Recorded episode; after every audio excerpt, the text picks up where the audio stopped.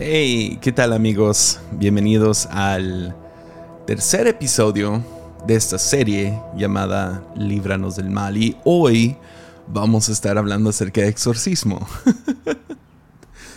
ah, ¿creemos en eso? ¿E-, ¿Es algo en lo que creemos? ¿Exorcismos? ¿En serio? Como la película El Exorcista o El Exorcismo de Emily Rose o esas películas. O sea, creemos que esto todavía pasa en el 2020. O sea, ya. la realidad es que exorcismo está... existe dentro de casi todas las religiones en todo el mundo. Tienen algún tipo de, de ritual, creencia, acerca del asunto y no nomás en religiones, sino en subreligiones o en denominaciones, como en cristianismo. cada, cada quien tiene su manera de lidiar con esto, pero la creencia ahí está. Y ah, nos lleva a pensar que a lo mejor hay algo más que simplemente Hollywood o ah, dos, tres locochones por ahí. hay algo ahí. Ya. Y hay mucho de este tema que simplemente no sabemos. Tenemos que llegar a esa conclusión de una vez. La Biblia, aunque habla mucho acerca de esto, ah, no hay suficiente para dejarnos satisfechos en nuestra curiosidad y morbo. Ah, pero sí existe suficiente en la Biblia para enseñarnos lo que necesitamos saber, lo que más necesitamos. Entonces de eso vamos a hablar, pero primeramente, ah, mientras pasa la moto, recordemos algunas cosas que ya hemos hablado en esta serie. Primeramente, que estamos viendo este tema de, demonios y Satanás y exorcismos y guerra espiritual. vamos a hacer algunas preguntas y respuestas, entonces a lo mejor se pone aún más raro ahí. Pero estamos viendo esto, todas estas cosas, a través del lente del reino, de, que hay un reino. Y, y todo esto vino por una frase que de la nada, no sé, eh, ahora estoy más convencido de que Dios me lo dio, pero es esta idea de reino se refiere a una forma de vivir, una esfera de existencia donde existe una voluntad dominante. Y en la primera, en el primero hablamos, en el primer episodio hablamos acerca del origen del mal y Ah, y cómo pues estamos rindiéndonos ante alguna voluntad, sea la voluntad de Dios, como lo hizo, o sea, como lo hizo Jesús, la voluntad del Padre, ah, y ahora podemos nosotros rendir nuestra voluntad a Jesús, o podemos tomar la, el, no sé, el camino del diablo, que es, no, yo quiero que se haga mi voluntad. Ah, entonces, de eso hablamos hablando del origen de todo mal y el orgullo y todo eso. Luego hablamos acerca de algunas tácticas de demonios, especialmente el engaño. Hablamos de cómo los demonios nos quieren manipular a través del engaño, ah, y, pero han sido desarmados. Ah, realmente no tienen mucho poder ontológico, no, Ah, no ves a demonios como que pueden llegar y atacarte ah, así, o sea, de manera muy real. Más bien nos manipulan y nos engañan para autolastimarnos o lastimar a otros. Y ahí es donde vemos mucha de la destrucción que puede causar el diablo y sus secuaces. Entonces, pero para un cristiano, un creyente, alguien que le ha rendido su voluntad a Jesús y que conoce la verdad que es Jesús, ah, demonios no son más que moscas enfadosas, más que un, más que un monstruo que, viene para atormentarte en la noche. Ah, no los ignoramos, ah, pero tampoco dejamos que nos paralicen de miedo. Entonces estudiamos este tema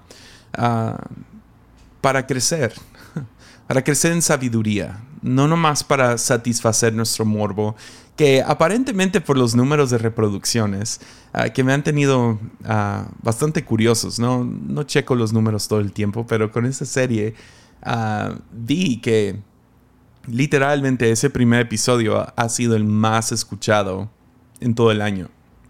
Entonces, creo que algunos tienen un poco de morbo. Pero este tema no es para satisfacer nuestro morbo, nuestra curiosidad, es para crecer en sabiduría y poder entender qué está pasando en esta guerra invisible que está alrededor de nosotros. Entonces hoy vamos a hablar acerca de exorcismo. Exorcismo. Y creo que el primer punto, y va a ser corto, um, y luego les voy a explicar cómo está diseñado este episodio, que a algunos les va a gustar mucho, pero el primer punto tiene que quedar muy claro. Entonces déjalo digo antes de entrar a lo demás. Y es esto, el gran exorcismo ya sucedió. Ya. El gran exorcismo ya sucedió. Satanás fue echado fuera de su posición de autoridad. Y eso nos dice claramente Juan 12. Ah, cuando Jesús declara eso, dice, ha llegado el tiempo de juzgar a este mundo. Cuando, cuando Satanás, quien gobierna este mundo, esto fue antes de la cruz que Jesús está diciendo esto, Satanás, quien gobierna este mundo, será expulsado. Y cuando yo sea levantado de la tierra, entraré, perdón, atraeré a todos hacia mí. Ya. Entonces Jesús nos está dando ahí la profecía de que hey, cuando yo sea crucificado ah, y levantado sobre este, es cuando sean coronado con espinas, uh, el, el diablo va a dejar de gobernar este mundo. Voy a echarlo fuera de este trono. Este trono ya no va a ser de él. Entonces, ah, ya, por medio de la crucifixión, venció al diablo. Entonces sí, hashtag el diablo perdió, ¿no? Ah, entonces, que quede claro eso. Y antes de entrar a este episodio, deja digo algunas cosas. Primeramente, uh, tengo una lista, tenía demasiadas notas, pueden escuchar aquí mis, mis hojas. Ah, tengo ah, tres hojas de notas. Son demasiadas notas. Y decidí ah, que no quiero hacer un episodio demasiado largo. Eh, por lo que veo, si recorto un poco va a ser de 40 minutos. Tú sabes cuánto dura esto, yo todavía no sé. pero tengo un top 10 pasajes de exorcismo. Yo sé, yo sé que eso no se hace mucho. Gente hace listas de sus top 10 películas, sus top 10 canciones, sus top 10 momentos del año o lo que sea. Yo hice un top 10 pasajes de exorcismo. y ya que lo estoy diciendo en voz alta, qué ridículamente nerdo soy. Ah, pero lo disfruté, uh, disfruté hacerlo y lo iba a compartir, iba a dar como que un punto acerca de cada uno y y ese era originalmente el, episodio, pero creo que, ah, ya, ah, creo que lo vamos a dejar para después. Lo que voy a hacer es que voy a ponerlo como tipo blog. Nomás mis 10, 10 pasajes favoritos acerca de exorcismos con sus citas bíblicas. y a lo mejor a algunos les interesa. Lo voy a poner en el blog de Patreon, pero ahí te va. Lo voy a poner para que todos lo puedan ver. Ah, entonces no tienes que apoyar, nomás tienes que ir a patreon.com diagonal Jesiah Hansen y va a estar ahí. Y le voy a poner, ah, puedes etiquetar los posts para que salgan arriba. Entonces, ah, si estás escuchando esto mucho, mucho después, claro, si estás escuchando esto ya, ya va a estar ahí disponible, pero si quieres verlo, si estás escuchando esto en el 2035, puedes ir a patreon.com diagonal Jesiah Hansen y buscar los posts que sean de blog. Y va a haber uno ahí que va a ser completamente gratis. Y eso es nomás para apoyarles a esos nerdos que quieren ver cuáles son los favoritos de Jesse. oh, man. Entonces, hoy, el episodio. Ah, bueno, y si están ahí en Patreon, pues sí, si quieren apoyar, pues ahí pueden apoyar con un dólar al mes. Ah, también vamos a hacer un Zoom una sesión de Zoom. yo creo que va a ser una... Yo creo que va a ser cerca del final del mes y vamos a hacer preguntas y respuestas. Y voy a dejar que todos los que apoyen desde un dólar entrar a esta cosa, si alcanzan a estar ahí. pero y luego solo va a estar disponible en Patreon para los que apoyan. Entonces, yep, ya son todos. Entonces, ya, entonces esa es la primera lista. Pueden ir y leerlo. Ah, definitivamente voy a tocar algunos de esos, ah, algunas de esas historias de todos modos en este episodio. pero salieron dos otras listas y ah, no hago esto usualmente. Usualmente es como lo, lo, preparo como una historia, ¿no? ¿Cuál es la premisa? ¿Cuál es la tensión? ¿El contrapunto? Y luego, ¿cuál es el remate de este episodio? Ah, no estoy haciendo eso hoy. Lo que estoy haciendo es como una clase. Entonces, todos los que les gusta tomar notas, uy, les va a encantar este episodio. Como a mi esposa le encanta tomar notas, ah, se los voy a poner muy fácil. Y la razón es porque a veces cuando hablamos acerca de estas cosas sobrenaturales se, puede poner un poco hocus pocus, ¿no? O sea, un poco ah, raro, uh, un poco... Ya, y siento que puede distraer. Entonces decidí acercarme a este episodio un poco diferente. ¿Está bien? ¿Ya? Cool. Entonces le vamos a entrar, pero primeramente déjale tomo un sorbo a mi café. Eso fue para todos los que me criticaron por ser irreverente en este podcast. ¡Ja! Tómala, críticos. ok. Uh, es que no estamos en la iglesia, estás lavando los platos o algo así. Entonces, entonces el día de hoy, como les cuento, ah, vamos a tener dos listas ah, con cinco puntos cada uno. Y ya, entonces 10 puntos. Entonces los que les gusta tomar notas, chísimo. Si estás lavando los platos, no sé cómo le vas a hacer. Pero, o manejando un carro, no tomes notas mientras estás en el carro. Pero uh, vamos a comenzar con la lista de posesión demoníaca. Cinco puntos acerca de, posesión demoníaca. Entonces, punto número uno. La primera cosa que tenemos que saber es que posesión uh, demoníaca, y digo posesión entre comillas, uh, es, es, un término erróneo o engañoso. es, es la Biblia no usa el término posesión. De hecho, cuando se traduce literalmente, cada vez que la Biblia usa el término posesión demoníaca, ah, del griego original es, se, traduciría mejor demonizado. Es como el verbo de demonio. Es, eh, ¿Por qué? Porque alguien tiene un demonio, el demonio no los tiene a ellos. Entonces eso tiene que quedar claro. Ah, un demonio no te va a poseer a ti. No va a tomar tu lengua y va a hablar de parte tuya. No te va, no sé, no, no te puede poseer. Tú no eres el demonio, pero tú sí puedes poseer un demonio. Y, ah, y es ahí donde el, el término posesión demoníaca a veces puede, no sé, eh, engañarnos un poco. Y ah, entonces voy a estar usando el término demonizado. que yo sé que es un poco raro, hasta me siento raro diciéndolo cada vez que lo escribí. Escribí denomizado, no sé, mi dislexia o lo que sea, pero demonizado es la palabra correcta. Y ah, podemos debatir acerca de si el demonio está adentro, está encima, está alrededor, o como en las caricaturas, está sobre tu hombro. Ah, pero el chiste es que es alguien que está siendo acosado por un demonio o vive bajo ataque de este demonio. Y el ataque puede ser manipulación, engaño o vamos a ver en un ratito más, ataque directo.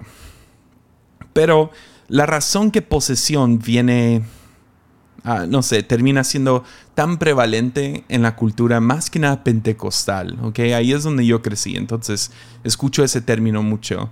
Ah, es porque sí viene en la Biblia, ah, pero viene de las creencias principales de cuando la Biblia fue traducida a inglés y español. ¿Ves? Hubo como que un giro en el péndulo. Y si quieren escuchar más acerca del péndulo de la sociedad, hablo de eso en la serie de profetas, creo en el primer episodio. Pero el péndulo se fue uh, de en aquellos tiempos, en los años 1500, cuando Martín Lutero y varios estaban traduciendo la Biblia a lenguajes actuales, uh, la creencia era que el diablo era mucho más fuerte de lo que es. Uh, era el típico, hay un demonio detrás de cada arbusto y todas esas cosas. Y ah, era, era, era una exageración de cuánto se creía en el diablo. Cualquier cosa, el diablo, el diablo, el diablo, el diablo. Alguien se enfermaba, es el diablo. Alguien se caía, es el diablo. Cualquier cosa. de ahí salieron las, empezaron a cazar brujas y todo esto, porque todo era el diablo. Y ahorita ya el péndulo se fue a, nah, no sé, ni creo en esas cosas, ya, ya tenemos ciencia, conocemos las enfermedades ah, mentales, ah, sabemos que cosas como epilepsia y ser esquizofrénico es una cosa, y ya tenemos medicina, entonces ya nos fuimos al otro lado.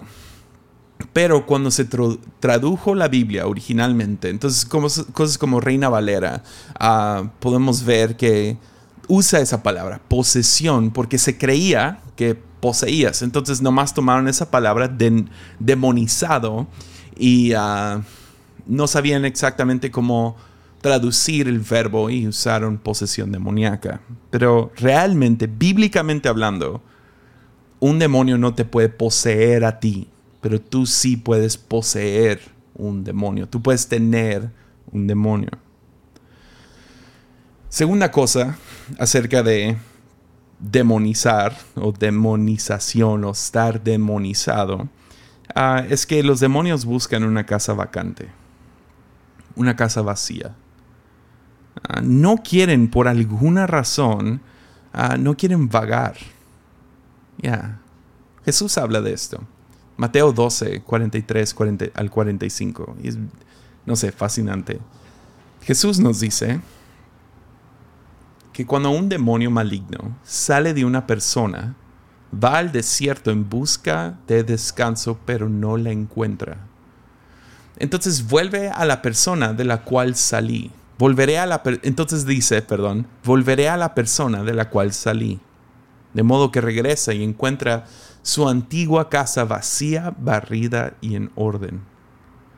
Entonces los espíritus, el espíritu, busca otros siete espíritus más malignos que él, y todos están en la puerta.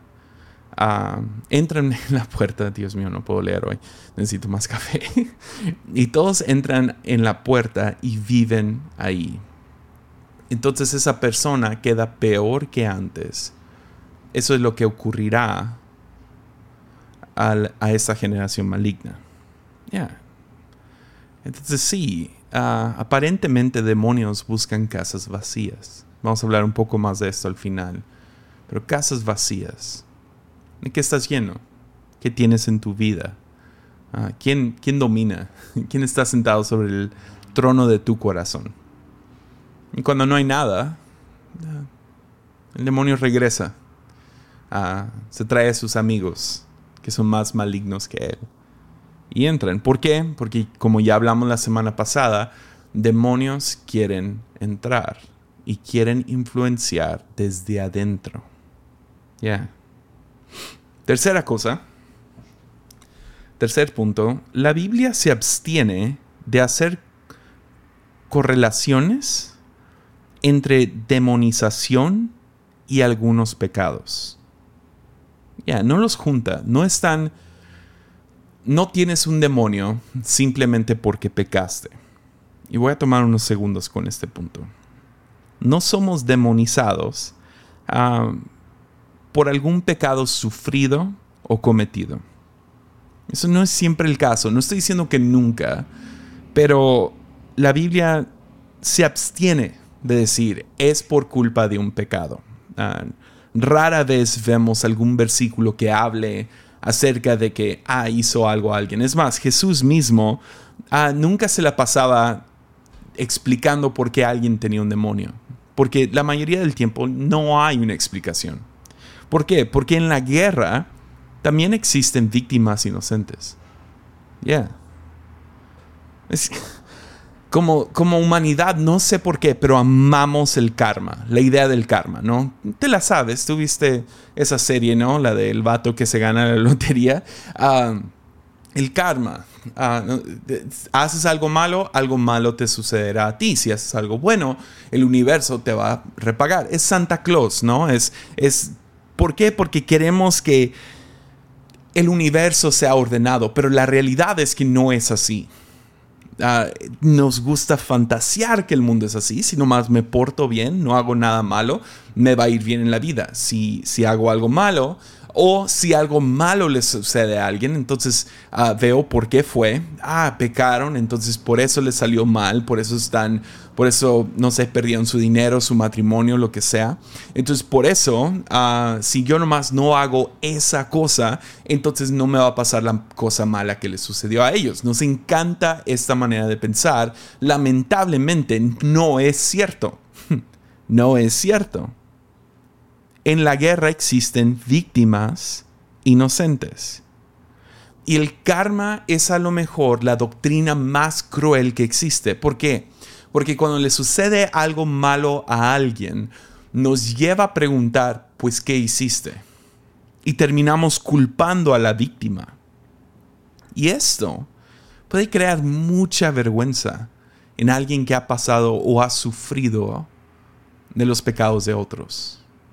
No sé en cuántas veces en nuestra iglesia eh, hemos descubierto después de años de estar, no sé, viviendo con alguien en la iglesia, un joven, una joven, y después de años finalmente se abren de que fueron abusados sexualmente y se sienten culpables.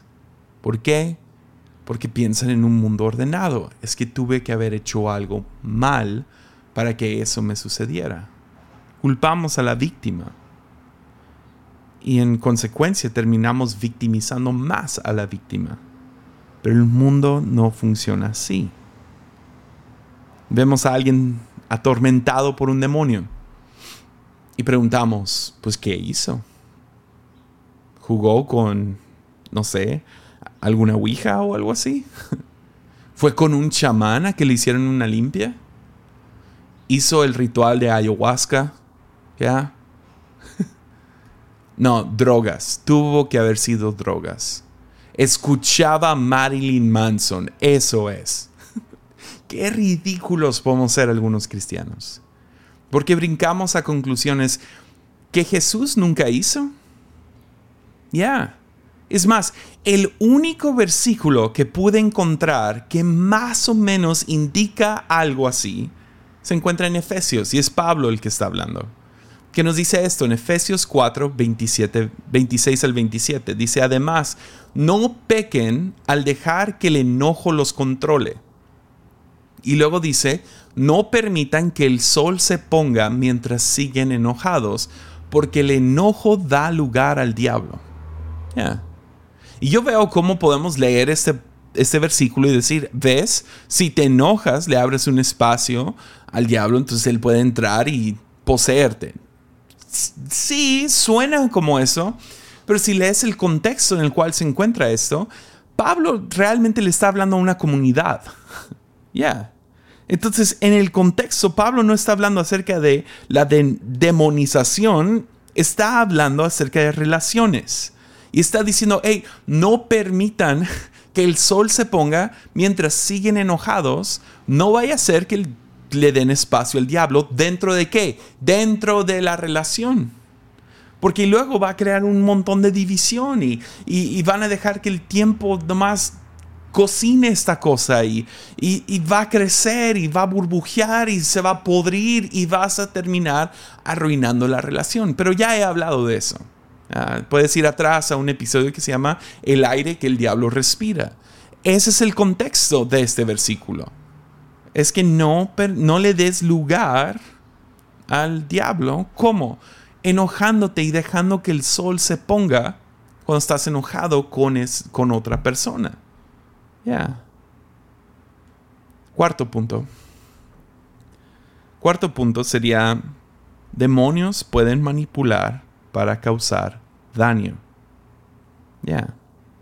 Demonios pueden manipular para causar daño.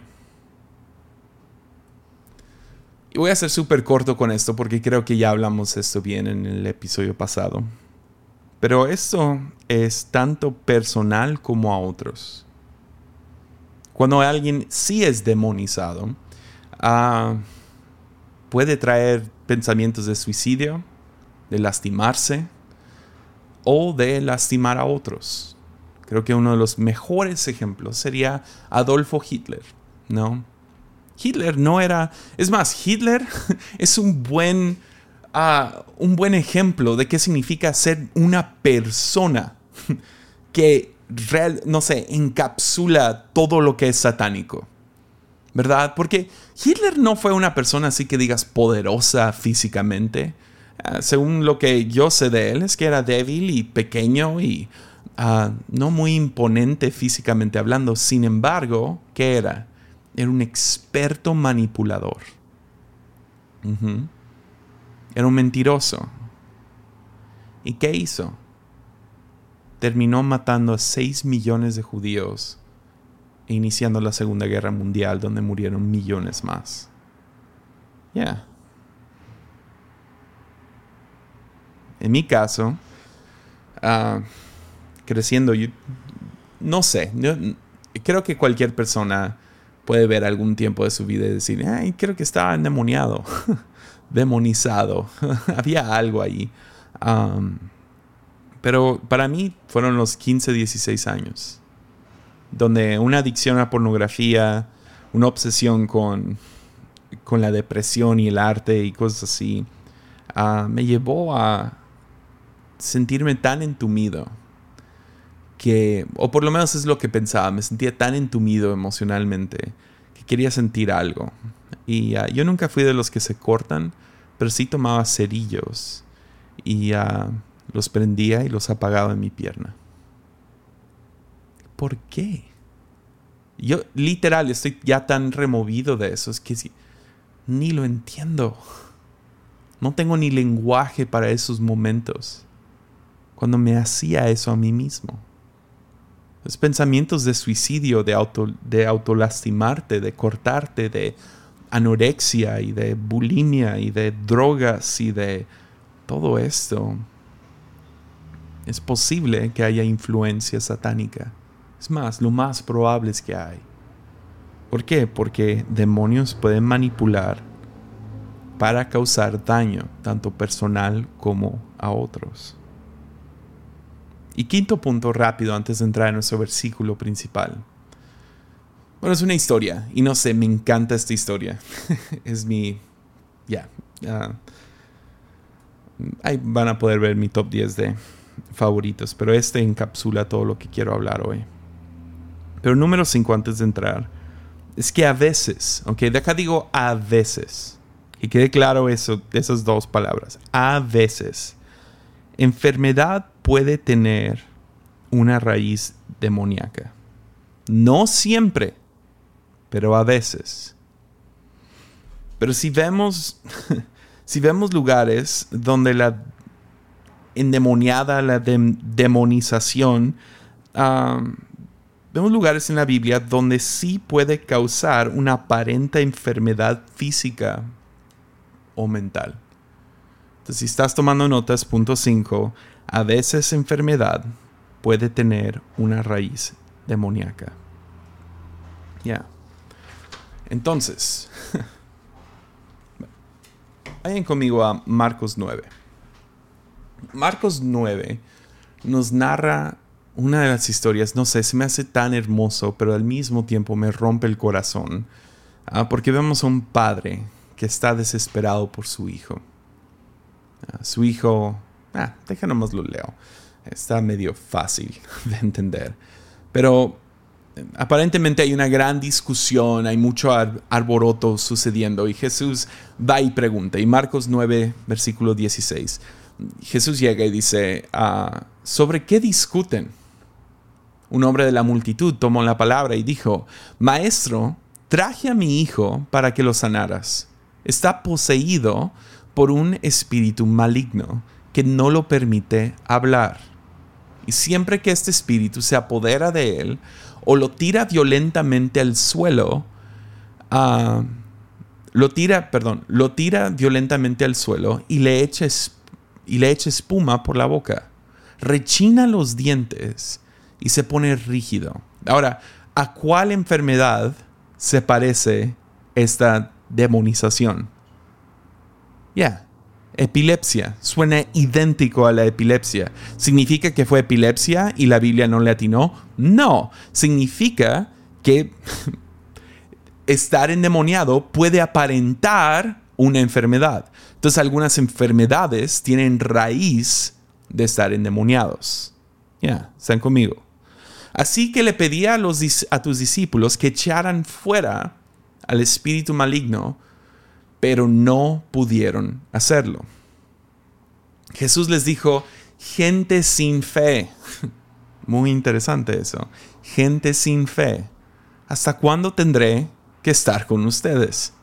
¿Hasta cuándo tendré que soportarlos? Tráiganme al muchacho. Así que lo llevaron. Cuando el espíritu maligno vio a Jesús, le causó una violenta convulsión al muchacho, quien cayó al piso retorciéndose y echando espuma por la boca. ¿Hace cuánto tiempo le pasa esto? preguntó Jesús al padre del muchacho. Y este, no sé, me, no sé, me toca en un lugar sensible. Dice, desde que era muy pequeño. Y la traducción es desde infante. Ya. Ven, que de tres años estaba jugando con la Ouija. No. Le pasaron un huevo por encima. No. En, una, en toda guerra hay víctimas inocentes. Versículo 22. A menudo el espíritu lo arroja al fuego o al agua para matarlo. Ya ves todo, ¿no? Ten misericordia de nosotros y ayúdanos si puedes. ¿Cómo que si puedo? preguntó Jesús. Todo es posible si uno cree. Al instante el Padre clamó, sí, creo, pero ayúdame a superar mi incredulidad. Ah, esa es una oración que algunos de ustedes tienen que hacer. Yo lo he hecho no saben cuántas veces en mi vida. Pero a lo mejor ese es, tu nuevo mantra. Sí, creo, pero ayúdame a superar mi incredulidad. Dios, dame fe. La necesito. Versículo 25. Cuando Jesús vio que aumentaba el número de espectadores, reprendió al espíritu maligno Escucha, espíritu que impides que este muchacho oiga y hable. Te ordeno que salgas de este muchacho y nunca más entres en él. El espíritu gritó, ah, le causó otra convulsión violenta al muchacho y salió de él. El muchacho quedó como muerto. Un murmullo recorrió la multitud. Está muerto, decía la gente. Pero Jesús lo tomó de la mano, lo levantó y el muchacho se puso de pie. Más tarde Jesús quedó a solas con, eh, en la casa con los discípulos y ellos le preguntaron, ¿por qué nosotros no pudimos expulsar a, este, a ese espíritu maligno? Y Jesús contestó, esa clase solo puede ser expulsada con oración esa clase, esa clase, esa clase indica que hay diferentes clases. indica que hay diferentes tipos de demonios. Ya. Pues ahorita hablamos un poco más de eso. Y luego dice Jesús, esta clase solo puede ser expulsada, exorcizada con oración. En algunas otras traducciones dice ah, oración y ayuno. Pero oración. Ahora, si tú lees este pasaje, o si por lo menos te acuerdas de lo que acabo de leer, ¿qué fue lo que Jesús no hizo? Está diciendo que solo sale por medio de la oración. ¿Qué crees que no encuentras en este pasaje? A Jesús orando. ya, eso no sale. No es, Jesús nos dice, esto solo sale por medio de la oración, sin embargo, no ora. Hay, hay otros tiempos donde vemos a Jesús orar. Antes de que resucite a Lázaro, voltea al cielo y pide Dios, haz, Padre, haz algo. Antes de alimentar a los cinco mil, bendice la comida, da gracias por los alimentos. Pero aquí, donde nos dice, esto solo sale por medio de la, de la oración, no hay registro de Jesús orando. Entonces, ¿por qué nos dice que solo sale por medio de la oración? ¿Están conmigo? Esto no se trata de hacer la oración correcta. Eso es lo que nos dice esto. Jesús no está diciendo, esta clase solo sale cuando haces la oración correcta, el ritual correcto, la fórmula correcta. Más bien, la otra cosa que no hace Jesús es como que, ah, ¿saben qué? Es uno de esos demonios mudos que hace que eh, los muchachos, pues sí, se, se convulsionen. Espérenme un momento, ahorita regreso, voy a ir a orar de volada. Tampoco vemos que se detiene y en el momento empieza a orar. Entonces, ¿qué está insinuando este pasaje? ¿Qué nos está diciendo? ¿Qué ¿Cuál es la cosa detrás de la cosa con este pasaje? Jesús nos está tratando de insinuar, o por lo menos el pasaje nos está intentando insinuar, que tienes que vivir una vida de oración. Ya. Este es, este es, de esto se trata. Si quieres ser libre y liberar a otros, no se trata de que en el momento, Señor, ahorita te pedimos, saca. No. Vives una vida de oración. Y eso es lo que Jesús está insinuando. No se trata de un ritual. No se trata de una fórmula. No se trata de una oración en específico. Se trata de una vida de oración. Una relación, una conexión de oración. Entonces, hablemos cinco puntos acerca de exorcismo.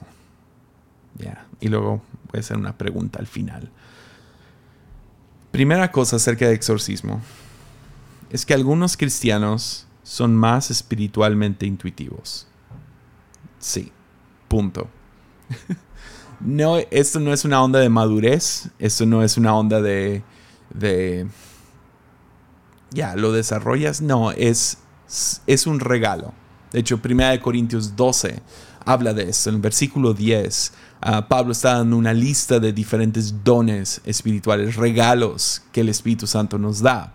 Ah, habla de profetizar y hacer milagros. Y luego dice Ah, que algunos tienen la capacidad de discernir si el mensaje es del Espíritu de Dios o de otro espíritu, dándonos a entender que hay un regalo y algunos lo tienen y otros no. Algunos tienen este, esta capacidad, otros no. Unos son más, no sé, tienen la capacidad de discernir o distinguir o son intuitivos, nomás entran a un cuarto y saben, hay algo aquí. De hecho, la, palabra discernir en el griego es diacrisis. Y diacrisis significa distinguir y categorizar. Entonces, no, no, no, nomás lo distingues, lo puedes nombrar. Puedes decir, esto es esto, esto es lo otro, esto, es, esto lleva a esto y puedes nombrarlo, categorizarlo y llevarlo hacia adelante. Ah, mi mamá tiene esto. Ya.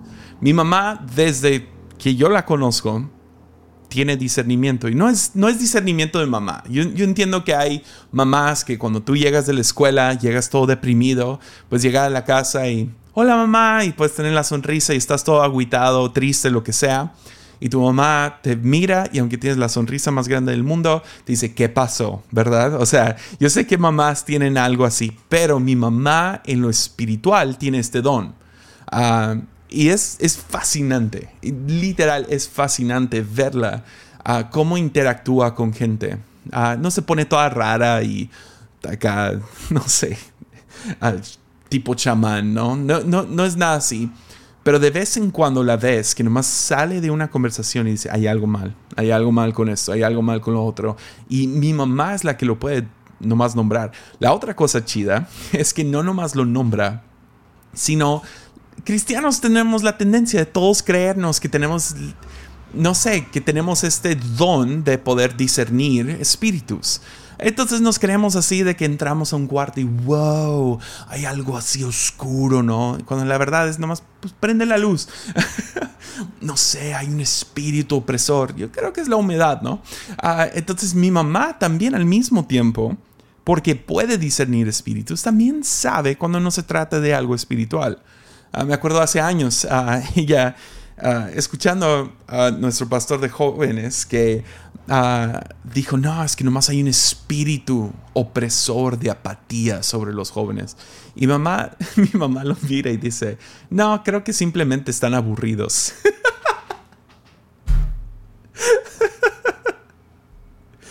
y eso es, no te tienes que poner todo extraño y raro. Es, tú sabes discernir. Y hay algunos cristianos que tienen esa capacidad. Y es un regalo dado de parte del Espíritu Santo a algunos cristianos, que significa que otros no lo tienen. Eso no es problema de madurez, eso no es algo que se desarrolla. Por eso puedes tener cristianos inmaduros o que apenas son cristianos, que tienen este don y, ah, y otros que son maduros que no lo tienen. Lo mejor es un cristiano maduro que sí lo tiene, porque lo aprende a manejarlo de la mejor manera. Pero el Espíritu Santo lo da de acuerdo a cada quien. algunos lo tienen, otros no. Son regalos. Segundo punto, hay diferentes clases de demonios. Y aparentemente hay algunos más fuertes que otros, que necesitan más oración. Ya que no es nomás simplemente vamos a pasar por este ritual y ya. No, es vivir una vida de oración. Entonces, no sé, estás pensando en tu hijo y estás diciendo, nomás lo tengo que disciplinar más. A lo mejor no. A lo mejor se trata de orar más. Mi papá ah, cuenta esta historia todo el tiempo pero mi papá tuvo un problema fuerte con, drogas, especialmente alucinógenos y cosas que ah, terminaban afectando mucho su cerebro. Llegó a un punto tan grave, mi papá, que ah, ya no podía escribir su propio nombre. Estaba tan ido, tan frito de la cabeza. Y sus papás intentaron todo. Arrestaron a mi papá cuando tenía seis años, la primera vez. Ah, y nada funcionó. Nunca ningún tipo de disciplina, ningún tipo de arresto, ningún tipo de consecuencia. A mi papá pues, lo apuñalaron una vez, cosas así fuertes. nada funcionó. Pero mi papá dice, hubo una cosa que sí. Y fue que cada día vi a mi mamá arrodillarse a un lado de la cama y la escuchaba orar por mí. Conozco a mi abuela, no es la persona más espiritual y así santa. No, la última vez que la visité dijo tantas groserías. ya, ya está grande, 90 años, y se la pasa en el jardín y diciendo groserías y escupiendo. Ah, esa es mi abuela. Sin embargo, ella oró por su hijo. Y su hijo de, un, de una manera milagrosa fue libre de drogas y todas estas cosas fue libre de su opresión, de su, del engaño que vivía. Ya. Entonces, hay algunas clases de demonios y aparentemente son más fuertes y necesitan más oración, necesitan un poco más de tiempo. Daniel oró por 21 días porque su respuesta estaba atorada con un demonio. Pero vamos a hablar más de eso después en la serie. Punto número 3. El poder de exorcismo no se encuentra en el ritual correcto, pero en la fe correcta. Podríamos decirlo así.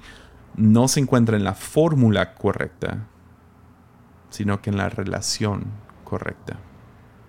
Ya.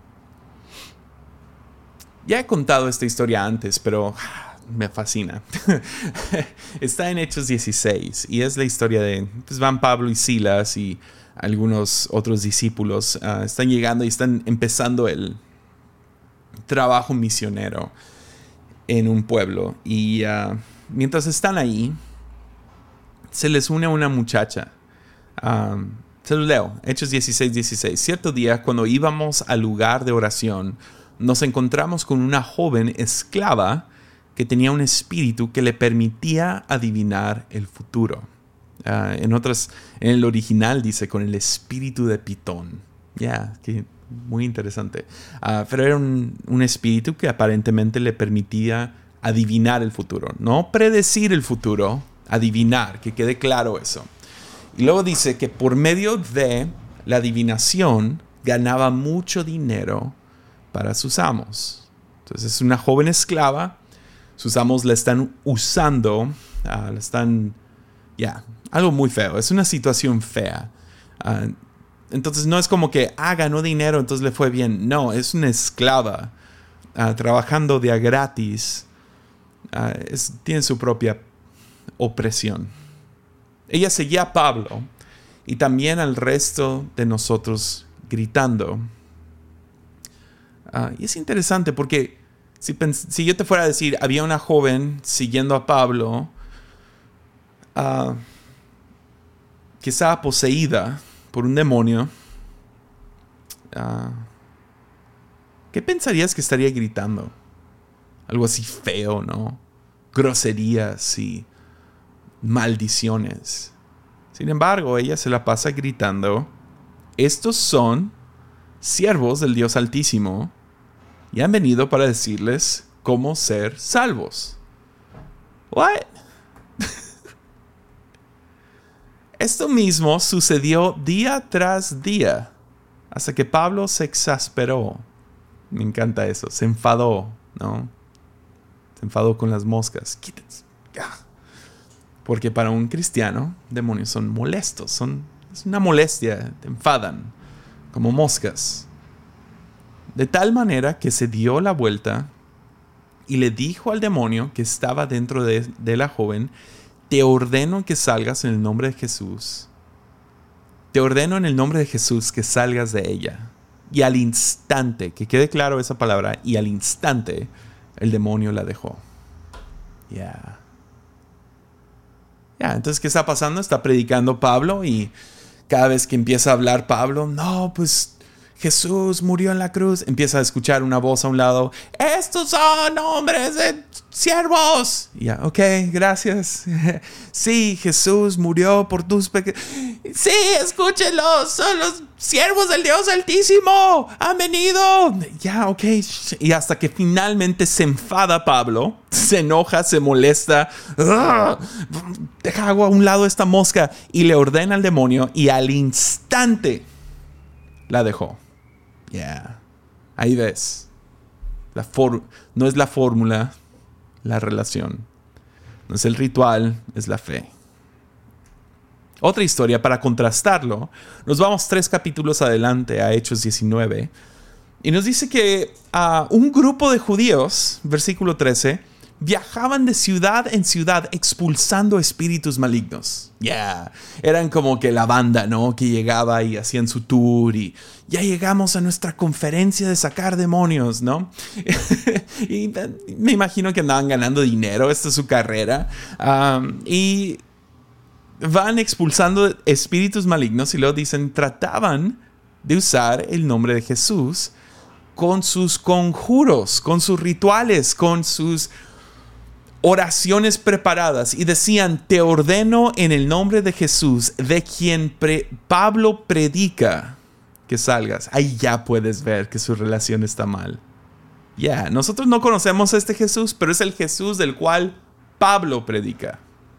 ¿Ven que la relación no está bien? Entonces, siete de los hijos de Esqueva, un sacerdote principal, hacían esto. En una ocasión, que lo intentaron y si piensas que la Biblia no es chistosa, no la has leído.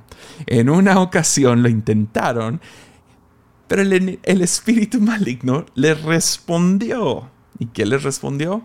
Conozco a Pablo, digo, perdón, conozco a Jesús y conozco a Pablo, pero ¿quiénes son ustedes? Entonces el hombre con el espíritu maligno se lanzó sobre ellos y logró dominarlos y los atacó con tal violencia que ellos huyeron de la casa desnudos y golpeados. Ahora, yo no sé mucho acerca de peleas. Cada vez que veo el box, A menos de que haya un knockout, yo no sé quién ganó. Pero me imagino que si tú entras en una pelea con pantalones puestos y sales de esa pelea sin pantalones puestos, ya creo que perdiste.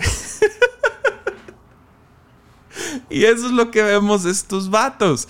Piensan que pueden con un ritual diciendo, ah, sí, ese Jesús de quien Pablo predica. Porque habían visto a Pablo sacar demonios, obviamente. Entonces ellos están intentando usar el ritual, la fórmula, en vez de la fe y la relación.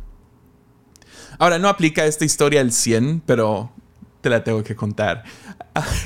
Hace años, cuando era pastor de jóvenes, llegó una joven y pobrecita. Uh, ya ahorita ya está mejor, pero llegó y llegó mal. Ah, ah, llegó y eh, estaba obviamente oprimida por algo. Y mi esposa intentó a través de consejería y platicando con ella. Hasta que un día Mimi se dio cuenta, ¿sabes qué? Esto es, esto es más que simplemente consejería. Esto no nomás es depresión, hay algo más aquí. Y Mimi pidió, ¿puedo orar por ti? Ah, de que si hay algo más que se manifieste. La muchacha muy gentil, tímida, voltea y dice, sí, está bien. Y Mimi empieza a orar por ella y le empieza a hablar al espíritu que ella discernía. Y le, le habla a ese espíritu. Y el espíritu le empieza a contestar. Ya, muy similar. Lo vemos en la Biblia. Claro que va a pasar hoy en día. Ah, sea que lo creas o no, lo he visto suceder mucho. Entonces este, esta joven, bueno, el demonio empieza a hablar con Mimi de parte de esta joven y empieza a decir, no, no voy a salir, esto y lo otro, nunca me van a sacar de aquí, etcétera, etcétera. Son puras mentiras, está haciendo todo lo posible, ya lo descubrimos, vamos a hacer todo lo posible por sacarlo. Y Mimi está ahí, media frustrada, la cosa se está tardando y Mimi voltea y dice, le habla al demonio y le dice, ¿quieres que traiga al pastor Jesse? Y el espíritu voltea y dice, Jesse, ese, no, no, no, no, tráiganmelo, aquí lo hago pedazos. Cuando me contaron la historia, yo me sentía así como que yeah, así el exorcista, ¿no? Ah, está en mi Instagram, es mi bio. y cuando mí me empieza a contar la historia y me dice, y luego le dije, ¿quieres que le hable al pastor Yesaya? Y yo, mi pecho se hincha, ¿no? Y me siento así el, el más fregón de todos. Y Mimi me dice, se empezó a burlar de ti. Y yo, ah, yo no soy como Pablo. Conocemos a Pablo y conocemos a Jesús, pero ¿quiénes son ustedes? Ya, ya me estoy tardando, Dios mío. es lo malo de tener 10 puntos. Punto número 4. Jesús le ha dado autoridad a discípulos sobre demonios. Eso lo ves vez tras vez tras vez. Nos ha dado autoridad sobre demonios si tienes alguien en tu casa, algún familiar, algún amigo, si tú eres discípulo de Jesús, tú tienes autoridad para orar en contra de estos demonios. Y punto número 5. Sé lleno del Espíritu Santo. Si tú tienes, no sé, alguna, no sé, dices, es que yo siento que he sido demonizado hay algún tipo de influencia satánica en mi vida. El chiste es que seas lleno del Espíritu Santo y que los frutos del Espíritu Santo sean, sean el enfoque. Cuando empezamos a hablar de temas como guerra espiritual, el diablo, demonios, todo esto, se puede volver el enfoque. Y yo cometí este error pastoreando jóvenes porque de repente me di cuenta, tengo que hablar de esto y empecé a hablar de esto y me fui a un extremo que no era sano. El enfoque después de cada reunión era cuántos demonios vamos a sacar hoy, cómo podemos atacar al diablo mejor, cómo podemos esto y lo otro. Y le empezamos a dar demasiado énfasis. El enfoque nunca debe de estar sobre el diablo. Ya, debe estar, debemos estar enfocados en los frutos que nos trae el Espíritu Santo. sé lleno del Espíritu Santo. Es lo que Pablo nos dice. Es, la razón que no vemos tanto en la Biblia acerca de eso. Hay mucho. Eh, ahí está. Es, es, algo que tenemos que estudiar para poder crecer en sabiduría mientras afrontamos esto. Sin embargo, no, debe no debería de ser el enfoque de nuestras vidas. Es lo que hablé en el episodio pasado. Pero Pablo habla de esto en Efesios 5. Nos dice lo siguiente, versículo 15. Dice así, que tengan cuidado de cómo viven no vivan como necios, sino como sabios.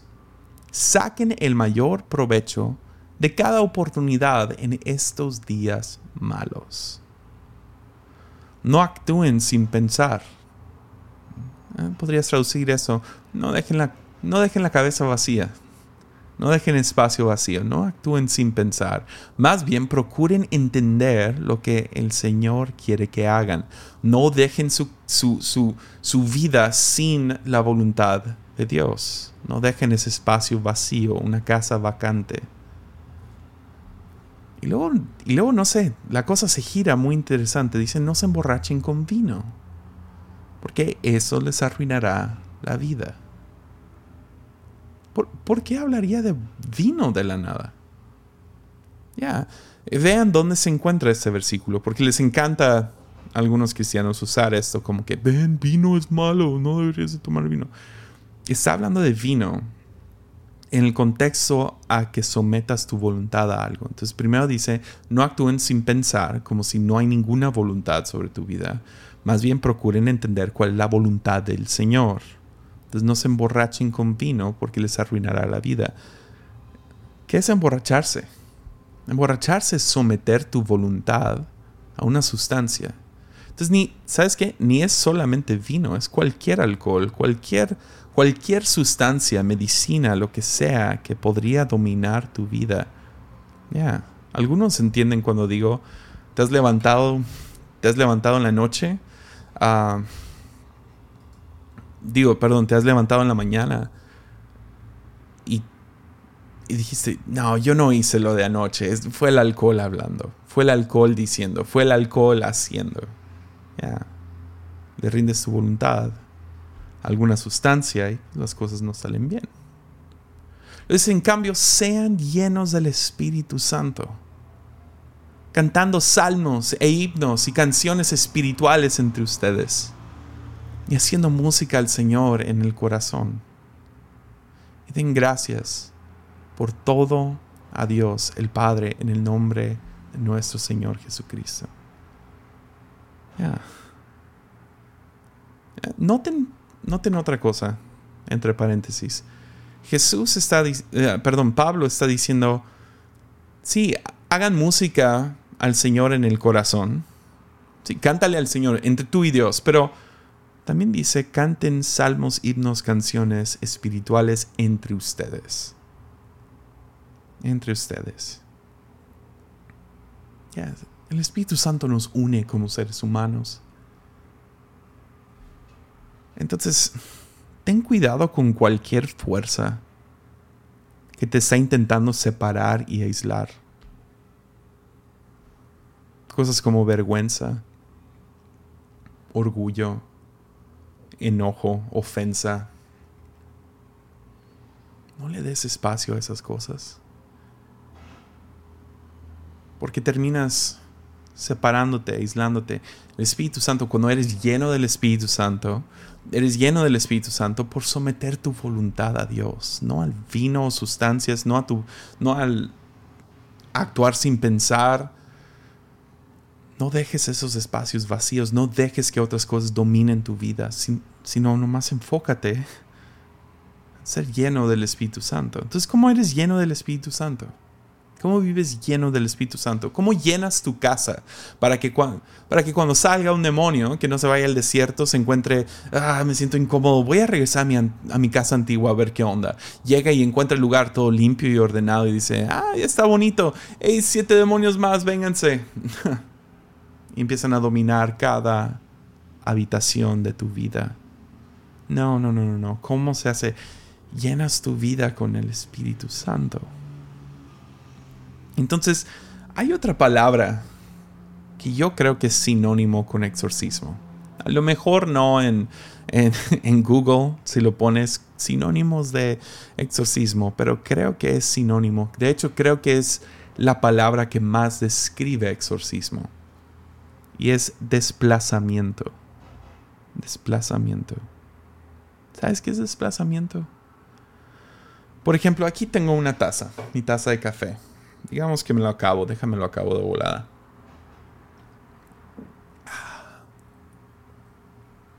Ya está todo frío. Pero ahora ya tengo una taza vacía.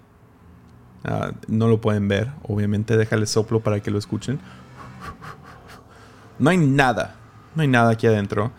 Pero sí hay aire, ¿no? Hay aire aquí adentro de la taza. Digamos que el aire dentro de esta taza es maligna. Es mala, muy, muy mala. ¿Cómo le hago para sacar el aire maligno de esta taza? ¿Le soplo? No, no, no más le metí más. Lo, lo, inhalo. No, no, tampoco funciona porque nomás se llena de aire de nuevo. A lo mejor, y no lo tengo aquí conmigo, pero a lo mejor si tuviera un poco de agua o más café, la sustancia más similar al Espíritu Santo posible. si tomo café y lo meto a mi taza y lo lleno hasta arriba, ahora ya no hay aire. Tengo que desplazar el aire con qué? Con llenarlo de algo más. Ah, espero que me estés escuchando.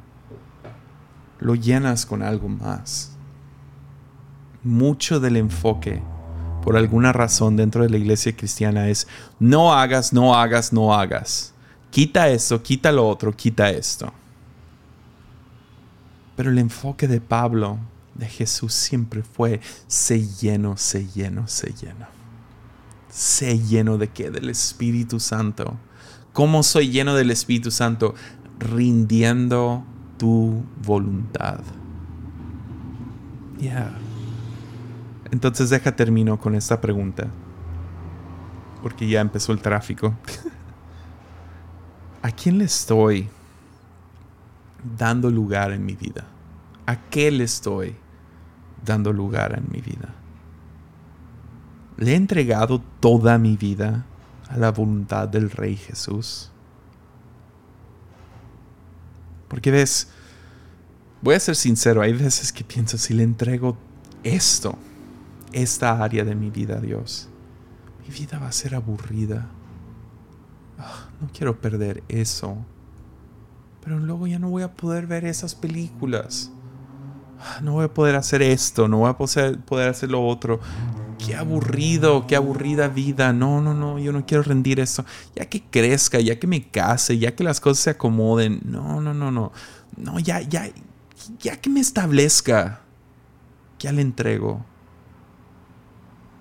Pero siendo sincero, si tú puedes someter tu voluntad al Rey Jesús y le das esos espacios vacíos a Él, ya sea que estamos hablando de dinero, de tu cuerpo, de tus redes sociales, de tus relaciones de familia, de con amigos, de tu influencia, de tu poder, si le entregas esto, te prometo tendrás más gozo, amor, más paz, más paciencia, más bondad, más dominio propio, más felicidad. En otras palabras, tendrás una mejor vida. No, pero nomás deja termino este negocio. Negocio no te va a traer paz, no te va a traer gozo. ¿Cómo piensas? Todo va a ser momentáneo, se acaba y tienes que comenzar el que sigue.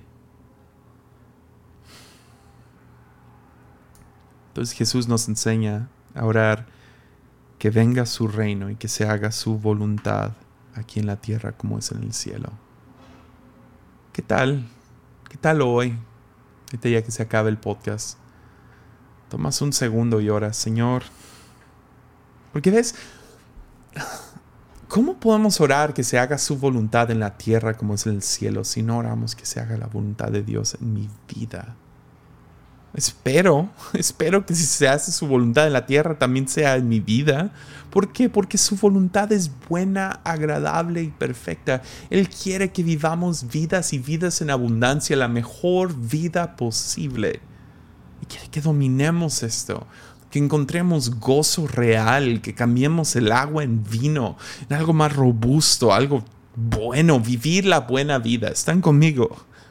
Entonces, a lo mejor después de este episodio, ahí donde estás, puedes tomar un segundo en silencio y nomás dices, Señor, que venga tu reino y que se haga tu voluntad en mi vida.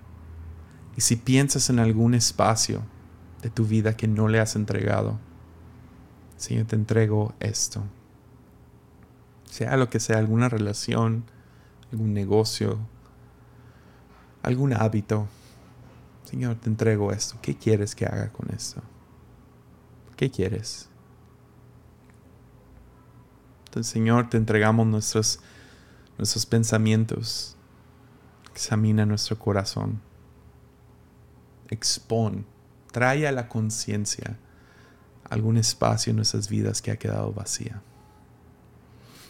Para que podamos desplazarlo y llenar ese vacío con tu Espíritu Santo. Ánimo.